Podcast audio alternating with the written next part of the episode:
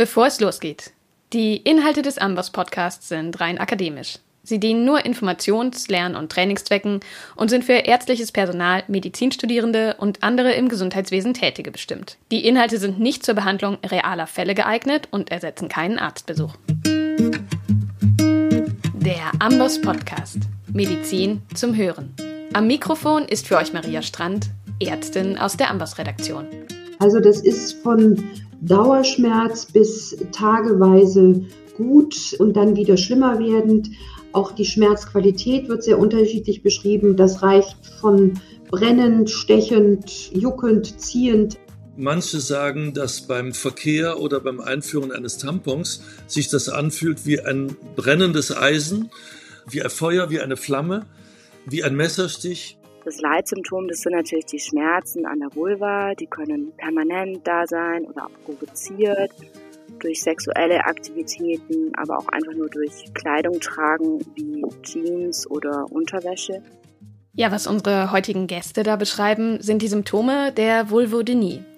Diese schmerzhafte Erkrankung der Vulva betrifft zwar schätzungsweise mindestens 5 bis 10 Prozent aller Frauen im Laufe ihres Lebens und geht mit einem hohen Leidensdruck einher, ist aber dennoch relativ unbekannt. Auch die ICD-10 kannte diese Diagnose noch nicht, in der ICD-11 taucht sie dann erstmals auf. Falls ihr den Begriff also auch gerade zum ersten Mal hört, bleibt dran. Und wenn ihr nach dem Podcast euer Wissen zur Vulvodynie überprüfen wollt, habe ich noch einen Tipp für euch. Dieser Podcast ist nämlich Teil eines CME-Kurses. Wenn ihr also außerdem noch das Amboss-Kapitel zur Vulvodynie lest und einige Fragen beantwortet, könnt ihr ein paar CME-Punkte sammeln. Alle Infos und Links zum Kapitel und zum Kurs findet ihr unter go.ambos.com slash cme-vulvodynie. Den Link habe ich euch auch in die Shownotes gepackt. Jetzt aber erstmal zurück zur Vulvodynie. 2015 hat die International Society for the Study of Vulvovaginal Disease in Zusammenarbeit mit anderen Fachgesellschaften diese Erkrankung genauer definiert. Sie liegt vor, wenn seit mindestens drei Monaten Schmerzen an der Vulva bestehen, die sich nicht durch andere Erkrankungen wie Infektionen, neurologische Erkrankungen, Hauterkrankungen wie der Lichensklerosis oder Krebserkrankungen erklären lassen. Außerdem unterscheidet die Klassifikation primäre und sekundäre, provozierte und unprovozierte sowie lokalisierte und generalisierte Formen der Vulvodynie. Was genau damit gemeint ist, erklärt Professor Werner Mendling. Er ist Leiter des Deutschen Zentrums für Infektionen in Gynäkologie und Geburtshilfe und Experte für Vulvodynie. Unter primär versteht man, dass sie zum Beispiel mit zwölf Jahren, wenn die erste Regel kommt, und der erste Tampon versucht wird, tut alles weh und ab da geht schon durch genitale Berührung nichts mehr. Oder äh, dass sie sekundär auftritt, das heißt, eine Frau hat 10, 20 Jahre lang äh, keinerlei Beschwerden im Genitalbereich und plötzlich tritt das auf. Und dann kann das auch episodisch sich wiederholen und wieder gut sein. Dann kann man weiterhin die Vulvodynie noch differenzieren, ob sie an der ganzen Vulva auftritt Wobei zur Vulva auch die Perianalregion, also die Gegend um den After herum bezeichnet werden kann. Auch da kann es brennen. Oder ob sie nur an einzelnen Stellen auftritt, lokalisiert. Das wäre zum Beispiel, dass nur die Klitoris wehtut. Oder nur der feuchte Eingangsbereich vor der Scheide wehtut. Professor Mendling beschreibt auch, dass bei einer unprovozierten Vulvodynie die Schmerzen spontan entstehen, während sie bei der provozierten Form durch Berührung hervorgerufen werden. Und bei Berührung denkt man ja spontan an Sex, aber das sind ja ganz andere Sachen meistens. Das ist zum Beispiel die enge Jeans oder Fahrradfahren oder ganz einfach am Stuhl sitzen oder natürlich Tampon einführen und natürlich auch Sex, sexuelle Berührungen und Penetration, egal womit, Penis, Dildo oder sonst was. Die Symptome der Vulvodynie sind dabei sehr vielfältig. Brennen, Stechen, Schmerzen, Ziehen oder Jucken treten als dauerhafte Beschwerden oder als einzelne Schmerzepisoden auf. Also die Patientinnen sagen meistens, ich habe Brennen an der Scheide. So kommt die Patientin. Wenn man dann äh, mal weiter nachfragt, dann ist das Brennen, Stechen, Schmerz richtig. Das kann auch sehr subtil sein, dass man über Monate zum Beispiel Geschlechtsverkehr haben kann, aber eine halbe Stunde danach brennt es. Das gibt es auch, dass den ganzen Tag danach brennt. Dieses ähm, Brennen äh, muss nicht den ganzen Tag anhalten. Es ist zum Beispiel typisch, dass die Patientinnen morgens aufwachen und haben eher noch keine Beschwerden. Und wenn sie auf die Toilette gehen, das erste Wasser lassen, dann kann es sein, dass der Urin vor der Haustür sozusagen äh, im Scheideneingang brennt. Und dann meinen die oft, sie hätten eine Blasenentzündung. Das ist auch eine häufige Fehldiagnose dabei.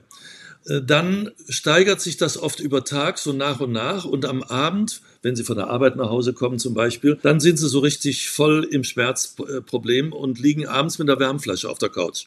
Auch hormonelle Faktoren scheinen eine Rolle zu spielen. Viele Betroffene berichten, dass die Beschwerden nach dem Eisprung zunehmen und mit Einsätzen der Menstruation wieder nachlassen.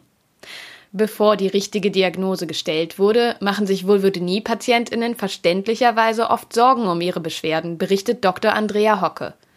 Sie leitet die gynäkologische Psychosomatik und Psychoonkologie am Universitätsklinikum Bonn und bietet dort eine Vulvodynie-Sprechstunde an.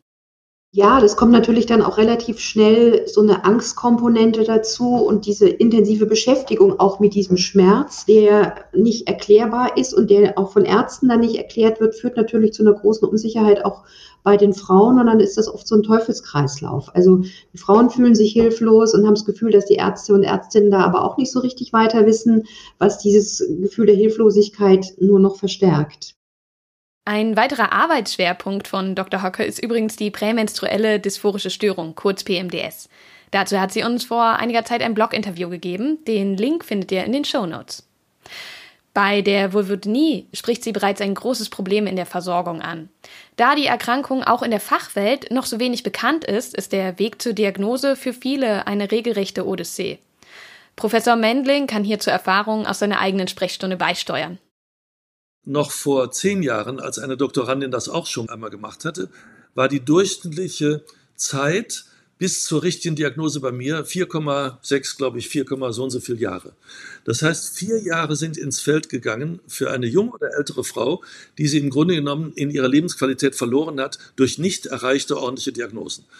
Dabei wurden durchschnittlich vier bis sechs bis acht, im Einzelfall auch mal 20 Ärzte gefragt und nie wurde die Diagnose gestellt. Die meisten haben dann Pilztherapie, Bakterientherapie, Cortison aus dem Bauch heraus bekommen, alles ohne klare Diagnose und auch ohne Hilfe dann natürlich. Doch woher kommt die Vulvodynie? Die genauen Ursachen sind bisher nicht geklärt. Fest steht, dass es sich um eine multifaktorielle Erkrankung handelt. Eine genetische Prädisposition scheint eine Rolle zu spielen. Diese lässt sich allerdings anamnestisch oft nur schwer erfassen, da insbesondere frühere Generationen häufig aus Scham nicht über Beschwerden der Vulva gesprochen haben.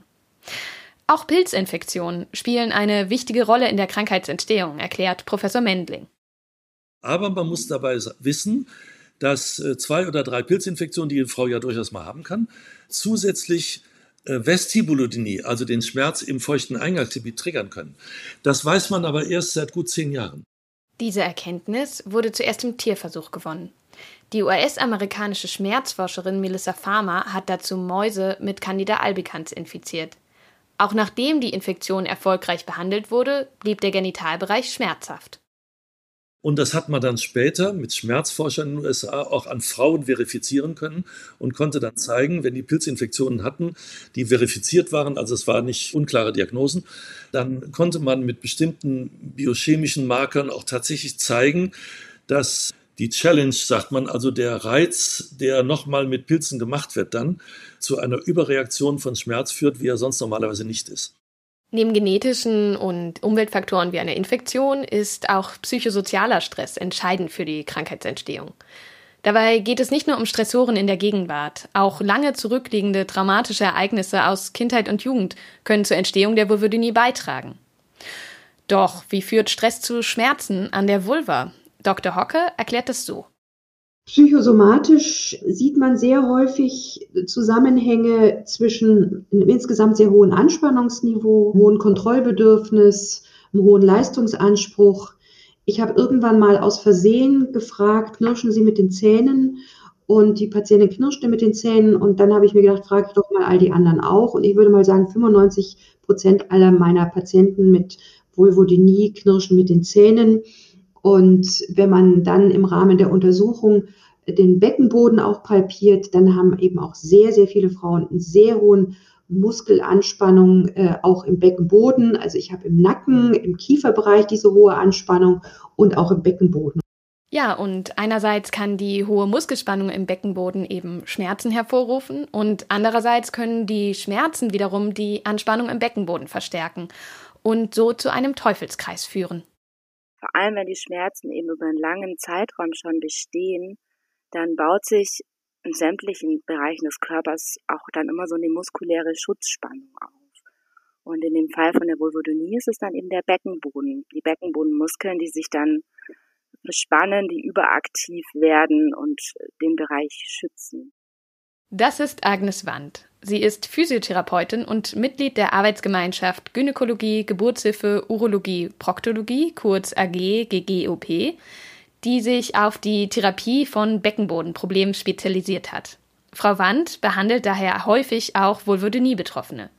Sie erklärt, welche Folgen die Anspannung im Beckenboden haben kann. Es entsteht dann so ein Symptomenkomplex des überaktiven Beckenbodens mit zum Beispiel Entleerungsstörungen noch von Blase und Darm, irgendwie überaktive Blase oder auch Analfisuren gibt's häufig. Zusätzlich dann vielleicht auch noch Rückenschmerzen oder Hüftschmerzen. Dass gerade der Beckenboden sich bei Stress anspannt, ist nicht erstaunlich, sagt Frau Wandt. Denn der Beckenboden und das emotionale Befinden hängen evolutionär ganz eng zusammen. Das wurde auch in Studien nachgewiesen. Bei Angst und Stress wird der Beckenboden aktiv. Und das ist auch, also wenn man sich mal so die Anatomie überlegt, der war mal Schwanzwedelmuskulatur. Also wir waren ja auch mal Vierbeiner und da hatte der Beckenboden noch nicht diese Stütz- und Haltefunktion, sondern das war der Bauch und der Beckenboden hat eher Schwanz gewedelt und dadurch dem Rudel quasi signalisiert, was geht ab, müsst ihr vielleicht aufpassen, ist da Gefahr im Verzug oder geht's mir gut und will ich spielen. Und das ist so ein bisschen die Theorie dahinter, dass der Beckenboden das immer noch macht. Ja, und vor diesem Hintergrund ist es dann vielleicht auch nicht erstaunlich, dass die Vulvodynie häufig von Komorbiditäten begleitet ist. Urologische Schmerzen, Reizdarm, Reizblase und interstitielle Zystitis, Fibromyalgie, chronische Kopfschmerzen, eine kraniomandibuläre Dysfunktion und Schlafstörungen kommen häufig vor. Diese Erkrankungen sollte man daher bei der Vulvodynie-Anamnese auch mit abfragen. Überhaupt ist eine gründliche Anamnese entscheidend, um der Vulvodynie auf die Spur zu kommen, erklärt Dr. Hocke. Und die Anamnese ist wirklich sehr komplex, ist aber letztendlich auch ein Ausdruck der Wertschätzung der Patientin, dass man auch wirklich sieht, was gehört da alles dazu. Sowohl Dr. Hocke als auch Professor Mendling arbeiten mit Fragebögen, um die vielen Faktoren, die für die Vulvodynie eine Rolle spielen, auch systematisch zu erfassen. Zunächst einmal wird die genaue Schmerzlokalisation abgefragt, aber auch, ob die Schmerzen spontan oder provoziert auftreten. Professor Mendling empfiehlt, nach den ersten Erfahrungen mit Tampons zu fragen, um besser einschätzen zu können, ob es sich um eine primäre oder auch eine sekundäre Vulvodynie handelt. Außerdem erhebt er, ob die Beschwerden sich zyklusabhängig verändern, ob es gynäkologische Voroperationen gab und ob Symptome der bereits erwähnten Komorbiditäten vorliegen. Auch fragt er, ob Betroffene sich aktuell in einer Partnerschaft befinden und ob ein Kinderwunsch besteht. Und dann frage ich, wann der erste Sex war. Der ist dann meistens zwischen 14 und 20 gewesen. Und dann frage ich, vielleicht nicht beim allerersten Mal, aber die erste Zeit, ob es da auch schon gebrannt hat und ob es da vielleicht nie so richtig schön war. Und ob auch, wenn es so war, dass es immer weh tat schon früher, ob es dann auch mal Phasen gab, wo sie richtig happy war und sich fallen lassen konnte und alles war prima. Äh, das ist dann oftmals so. Dann war man mit 20 bis 25, war das prima. Äh, aber mit 14, 15, 18 hat es schon wehgetan. Und dann gab es mal eine Phase, wo es gut war. Da merke ich, aha, die Geschichte dauert viel länger an und ist nicht in den letzten zwei Jahren entstanden. Auch Dr. Hocke empfiehlt bei der Sexualanamnese wirklich genau nachzuhaken. Es ist ganz klar, wenn ich äh, vulväre Schmerzen habe, dass dann auch Geschlechtsverkehr schmerzhaft sein kann. Dann muss man aber auch wieder nachfragen, ist Geschlechtsverkehr, ist jetzt nur die Penetration schmerzhaft oder gibt es andere Techniken, die für Sie gut sind? Wie war das vor dem Schmerzbeginn? Die Sexualanamnese abzufragen fällt jedoch nicht immer leicht. Dr. Hocke rät dazu, das Thema dennoch offen anzusprechen. Da gibt es auch eine, äh, eine, Untersuchung zur Sexualanamnese oder wie geht man in der Praxis mit diesem Thema um. Und dann war eben eine der Antworten auch der, der Kollegen und Kollegin, ich warte, was die Patientin sagt. Aber das ist der falsche Weg, weil das ist so ein Tabuthema. Und es ist, man darf auch nicht vergessen, es ist den Patientinnen unheimlich unangenehm. Die, die genieren sich, die fühlen sich schuldig, die schämen sich. Was mache ich falsch? Bei allen anderen ist es ja kein Problem. Es ist deswegen kein Problem, weil man einfach nicht offen drüber spricht. Und wenn man dann als Arzt oder Ärztin auch noch sagt, na, ich warte mal, was die Patientin bringt, dann kann man letztendlich lange warten, weil die Patientin gar nicht sich traut, von alleine darüber zu sprechen. Die Vulvodynie-Anamnese sollte außerdem Stress abfragen. Dazu gehört zunächst einmal die Frage nach psychischen Vorerkrankungen.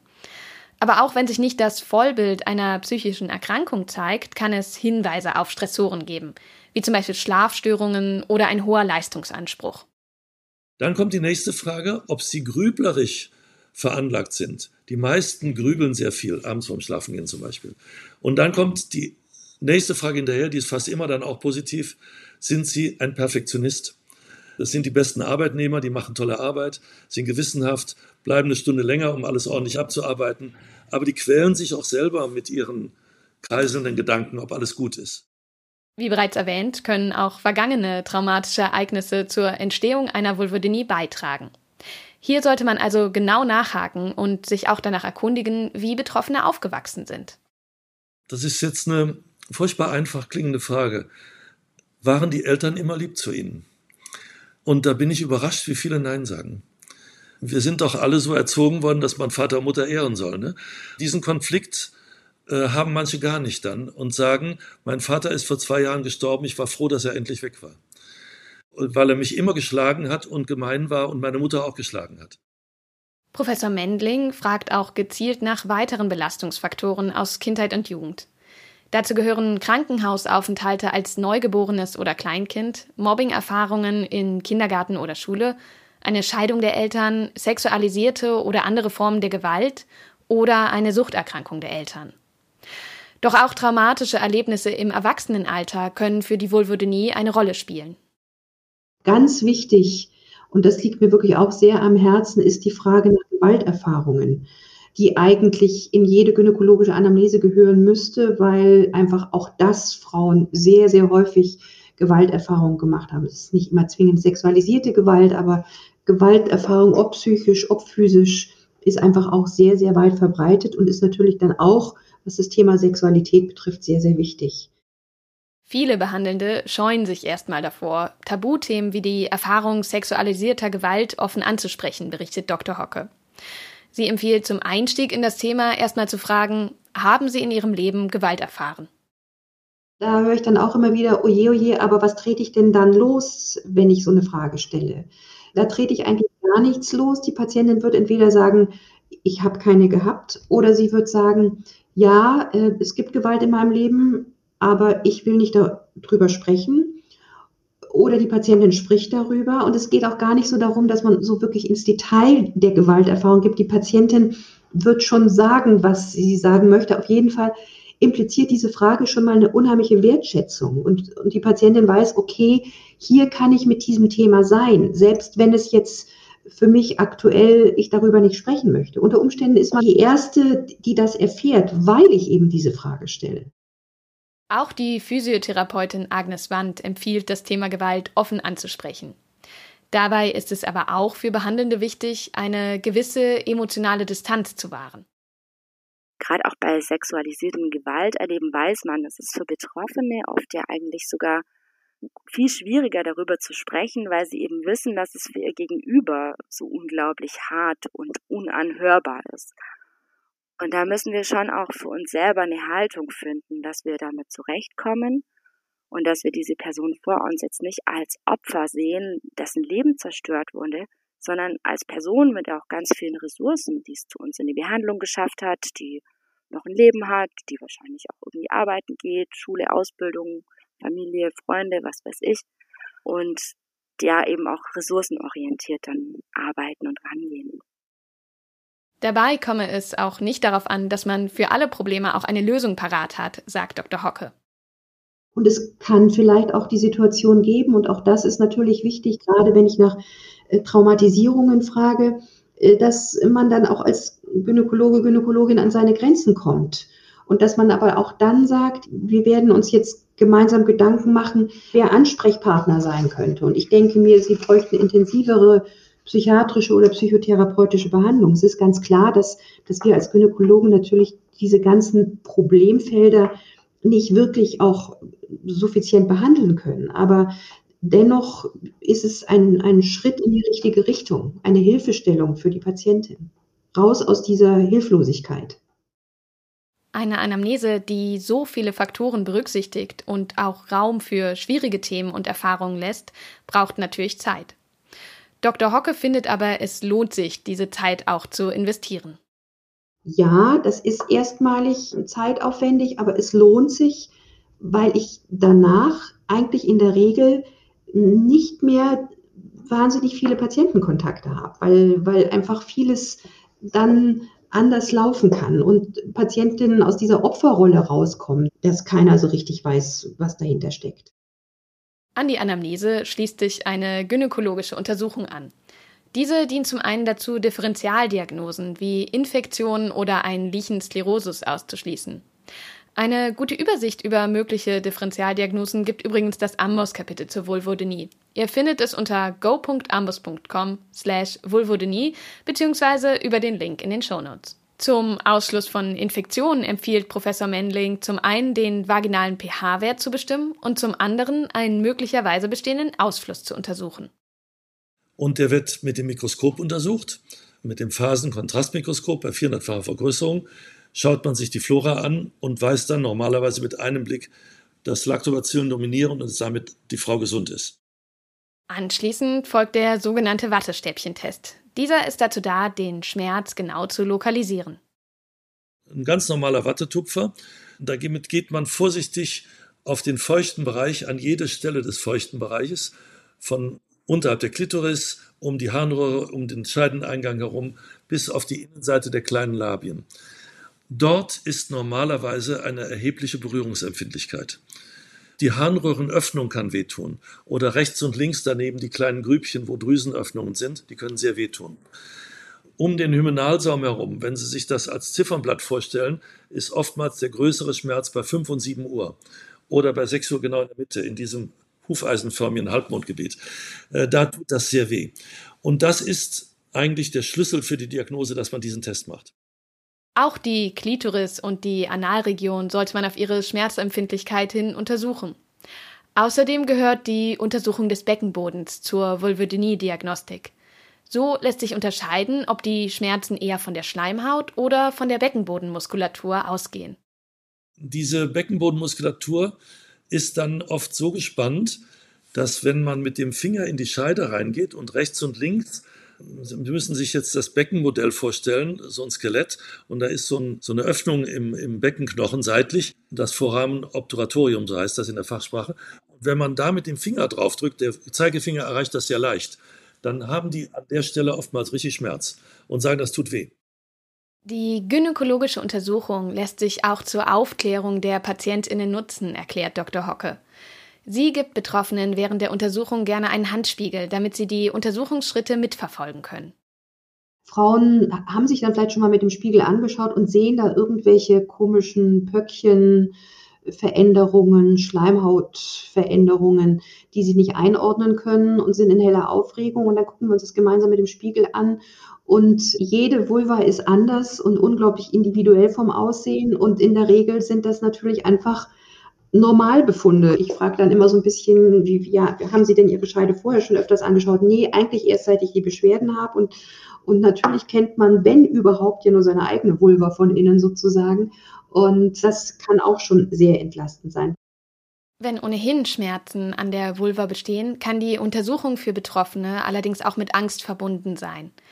Umso wichtiger ist es daher, Patientinnen die Kontrolle über das Geschehen zu geben. Also ich erkläre einfach alle, alles, was ich mache, aber das ist, das ist Standard bei gynäkologischen Untersuchungen. Und ich sage natürlich auch den Patientinnen, dass ich nur das mache, was sie zulassen. Und dann wird es auch Patientinnen geben, gerade wenn es zum Beispiel so eine äh, Gewalterfahrung gibt, die dann sagen, nee, das geht nicht und dann, dann machen wir das natürlich auch nicht. Aber dann, dann biete ich einfach auch an zu sagen, okay, das war ja jetzt schon mal ein erster Schritt und wir gucken einfach mal, wie es weitergeht und ich stehe Ihnen zur Verfügung. Ich, ich sage immer so den Spruch, Sie sind der Boss und Sie geben das Tempo vor. Auch Agnes Wand betont, wie wichtig eine sichere Atmosphäre während der Untersuchung und Behandlung ist. Also man weiß inzwischen, dass sämtliche Beckenbodenprobleme vermehrt auftreten, wenn Betroffene sexualisierte Gewalt erlebt haben. Und die Schmerzprobleme, das ist wirklich ganz hoch korreliert. Und ähm, wir müssen einfach unglaublich darauf achten, dass wir einen sicheren Raum schaffen, in dem Konsens das A und O ist. Und dass wir immer nachfragen, ob das jetzt okay ist, wenn wir das tun und das auch gemeinsam tun. Ja, wenn sich dann in der Anamnese und Untersuchung zeigt, dass die Kriterien für eine Vulvodynie erfüllt sind, kann die Diagnose gestellt werden und die Therapie beginnen. Nur kurz zur Erinnerung, die Diagnosekriterien lauten, dass die Beschwerden mindestens drei Monate bestehen müssen, entweder spontan oder provoziert, primär oder sekundär oder lokal oder generalisiert an der ganzen Vulva auftreten und dass eben andere Ursachen als Differentialdiagnosen ausgeschlossen sind.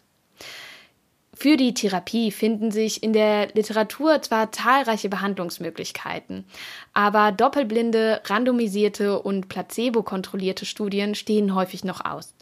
Klar ist aber, die Vulvodynie sollte multimodal behandelt werden.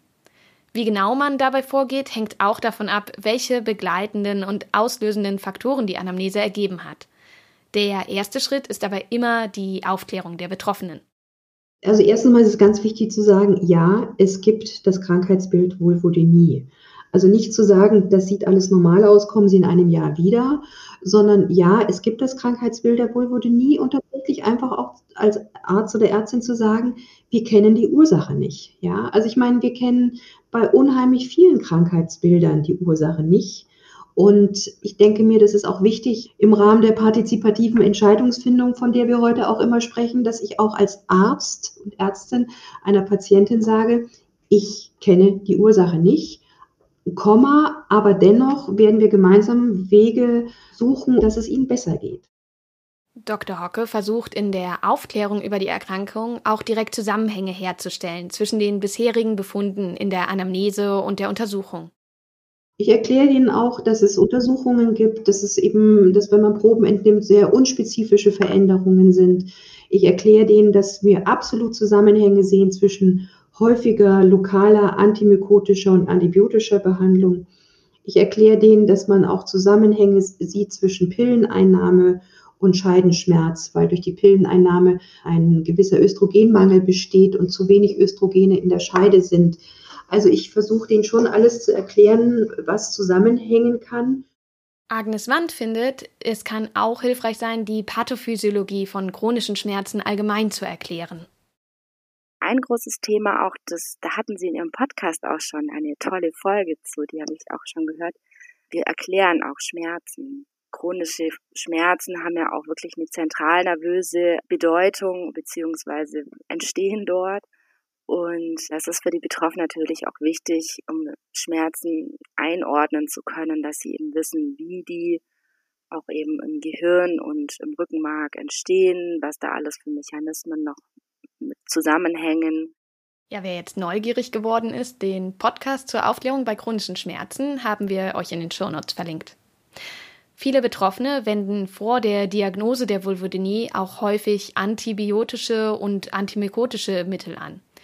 Diese Lokaltherapien sollte man als ersten Schritt beenden, denn sie können Schmerzen und Brennen sogar verstärken und die Differentialdiagnose erschweren. Wenn Vulvodynie-Betroffene zusätzlich eine Pilzinfektion entwickeln, sind topische Mittel daher ungeeignet, erklärt Professor Mendling. Deshalb müssen diese Frauen oral behandelt werden. Frauen, die Vulvodynie haben und gleichzeitig Pilze, müssen Fluconazol oral bekommen. Und wenn die Diagnose Pilzinfektion stimmt, muss die Pilzgeschichte nach drei Tagen erledigt sein. Und alles, was dann auch noch brennt, ist was anderes. Es gibt allerdings verschiedene Cremes, die sich unter Umständen als lokale Maßnahme eignen. Professor Mendling verschreibt beispielsweise immer wieder als lokale Schmerztherapie Cremes mit Amitriptylin und Baclofen als Inhaltsstoffen. Wie bei anderen Schmerzerkrankungen können Antidepressiva und Antikonvulsiva aber auch systemisch gegeben werden. Weitere Möglichkeiten der lokalen und systemischen Therapie findet ihr in unserem Kapitel zur Vulvodynie. Einige lokale Maßnahmen, die Betroffene ausprobieren sollten, können allerdings auch ganz einfach sein, erklärt Dr. Hocke. Man muss immer über Intimhygiene sprechen. Die Vulva braucht nur Wasser.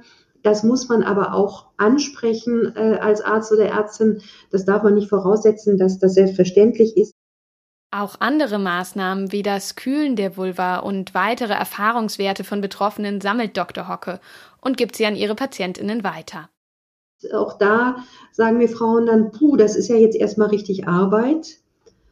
Aber das ist Arbeit, die die Patientin machen können. Und das ist ja auch was Gutes, weil sie aus dieser Hilflosigkeit rauskommen, ja, und einfach sagen, okay, jetzt kann ich mal erstens, zweitens, drittens was ausprobieren. Auch die Verhütungsmethode kann bei der Vulvodynie eine Rolle spielen. Das Vestibulum enthält viele Östrogen und einige Testosteronrezeptoren, erklärt Professor Mendling. Die Pille kann einen Einfluss auf diese Rezeptoren nehmen. Dann könnte es im Einzelfall mal sein, dass dort vor Ort unter Einnahme einer solchen Pille oder auch natürlich zu wenig äh, dieser Hormonrezeptoren da sind und dass die Vulva empfindlicher ist. Und dann könnte man die Pille wechseln und im Einzelfall ist das dann nach einem Vierteljahr erledigt. Das geht ja nicht in zwei Tagen, bis es so sich umgestellt hat. Oder man könnte Östrogen und Testosteron als Creme da unten drauf schmieren. Ein weiterer wichtiger Therapiebaustein ist die Behandlung des Beckenbodens. Dafür sollte eine gezielte Physiotherapie erfolgen. Auf der Webseite der Arbeitsgemeinschaft Gynäkologie, Geburtshilfe, Urologie und Proktologie, also der AGGGUP, findet ihr eine Liste mit entsprechend qualifizierten Physiotherapeutinnen. Agnes Wand empfiehlt darauf zu achten, dass Physiotherapeutinnen auch darin ausgebildet sind, vaginal und rektal zu behandeln, weil das eine wichtige Rolle für die Behandlung des chronisch angespannten Beckenbodens spielt. Das tatsächlich diese vaginale Untersuchung und Behandlung erstmal ein ganz wichtiges Tool. Zum einen ist das oft ein Moment, wo Betroffene dann überhaupt mal spüren, so, oh, ich bin da ja tatsächlich bespannt, ich kann da ja gar nicht loslassen oder ich komme da auch irgendwie gar nicht hin und da tut's mir auch weh in den Muskeln. Da können irgendwie Schmerzen, die ich aus dem Alltag kenne, reproduziert werden. Und durch so eine vaginale Behandlung der Beckenbodenmuskeln kann man den Muskeln oft dahin helfen, dass die überhaupt mal wieder in so einen entspannten Zustand kommen und dass die betroffene Person dann auch mal überhaupt wieder ein Gefühl dafür bekommt, wie kann sich das anfühlen, wenn der Beckenboden entspannt hängen darf. Nicht alle Menschen können ihren Beckenboden allerdings besonders gut spüren. Auch daran wird in der Physiotherapie gearbeitet. Dazu gehört es, die Anatomie zu erklären und die Wahrnehmung und Koordination in den umliegenden Gelenken zu trainieren. Aber auch das Sitzen und Spüren auf unterschiedlichen Unterlagen kann helfen. Manchmal ist äh, der Zugang zum Beckenboden auch eher auf so einer psychoemotionalen Ebene blockiert. Vor allem Menschen mit Vagina haben vielleicht auch öfter schon mal traumatische Erfahrungen gemacht oder aber auch einfach irgendwie Scham und soziale Prägung und da kann es zum Beispiel auch einfach hilfreich sein, dass man sich mal gemeinsam Bilder von Vulven anguckt und die äh, Vielfalt äh, gemeinsam entdeckt. Oder auch, dass man die Sexualität mit einbezieht und dass man die Klitoris auch nochmal erklärt und so ein bisschen den Zugang auf verschiedenen und auch sozialen Ebenen eröffnet. Außerdem lernen die Patientinnen in der Physiotherapie auch Übungen, die sie selbst anwenden können. Dazu gehören zum Beispiel Entspannungsübungen und Atemübungen. Was ich für Vulvodynie und auch generell so überaktive Beckenböden auch ein super Tool finde, sind Vibratoren. Also man kann von außen super gut mit diesen Vibrationsreizen arbeiten und die helfen, die erhöhen die Propriozeption. Die helfen, den Spannungszustand des Beckenbodens selber besser zu spüren und ins Loslassen zu kommen. In der Regel werden sie auch als angenehm empfunden.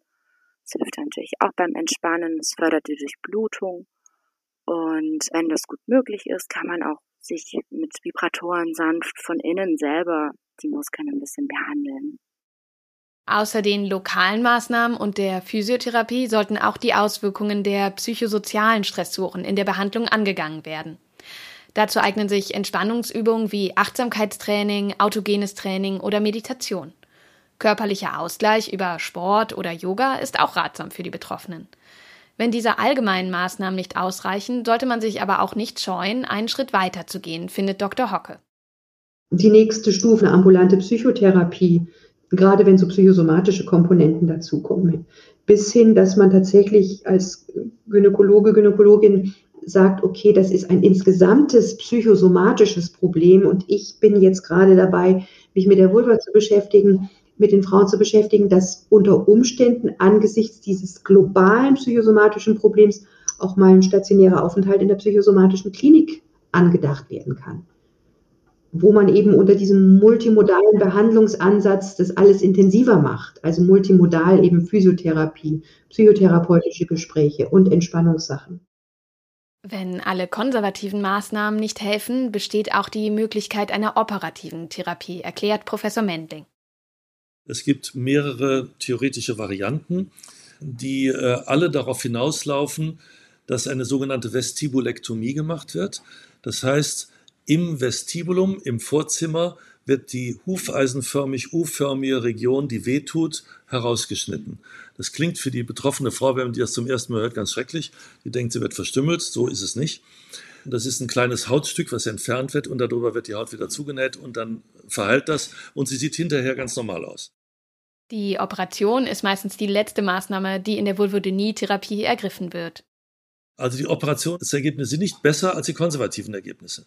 Und die konservativen Ergebnisse liegen so ungefähr äh, bei zufriedenen Patienten bei 70 bis maximal 90 Prozent. Eher 70 Prozent. In der Behandlung der Vulvodynie ist es außerdem wichtig, dass der Lebensbereich der Sexualität nicht ausgeklammert wird. Dr. Hocker erklärt, dass es dabei wichtig ist, erstmal den Kontakt zur eigenen Sexualität wieder aufzunehmen das Vermeidungsverhalten ist ja einfach so schwierig. Ja, also ich habe Schmerzen beim Sex, dann lasse ich ihn einfach und dann ist das ja so eine Spirale. Und das ist natürlich auch ein ganz wichtiger Beratungspunkt mit der Patientin alleine und oder auch mit dem Partner und da Kontakt aufzunehmen mit der eigenen Scheide. Da muss man fragen nach, nach Masturbation, da muss man fragen, haben Sie einen Vibrator? Da kann man ermutigen, äh, auch mal gerade, wenn es so eine Beckenbodenverspannung gibt, mit dem eigenen Finger einfach auch eine Dammmassage zu machen. Ja, also wenn es mir gut tut, den Nacken zu massieren, dann kann es mir auch gut tun, den Damm zu massieren. Und das ist immer abhängig von der Partnerschaft, manchmal auch ganz gut, erstmal alleine da wieder Kontakt aufzunehmen und nicht den Druck zu haben, ja, ich mache das jetzt mit meinem Partner und ich will ja auch, dass es dem gut geht. Aber auch wenn man sich entscheidet, die Sexualität erstmal alleine wieder zu erkunden, kann es hilfreich sein, den Partner oder die Partnerin in den Behandlungsprozess mit einzubeziehen, da die Vulvodynie auch die Partnerschaft belasten kann. Ich freue mich immer, wenn die Männer mitkommen, weil das ist dann wirklich ein gutes Team. Aber mir berichten halt Frauen schon sehr, sehr häufig, ich habe Angst, meinen Partner zu verlieren, der versteht es nicht. Ich hatte letztens eine junge Frau, die hat es einfach aus Angst, ihn zu verlieren, tapfer durchgestanden, dass sie Schmerzen beim Sex hat. Ja. Und dass das natürlich ein unlösbares Problem ist, ist klar. Ne? Also das offene Gespräch mit dem Partner ist natürlich wahnsinnig wichtig.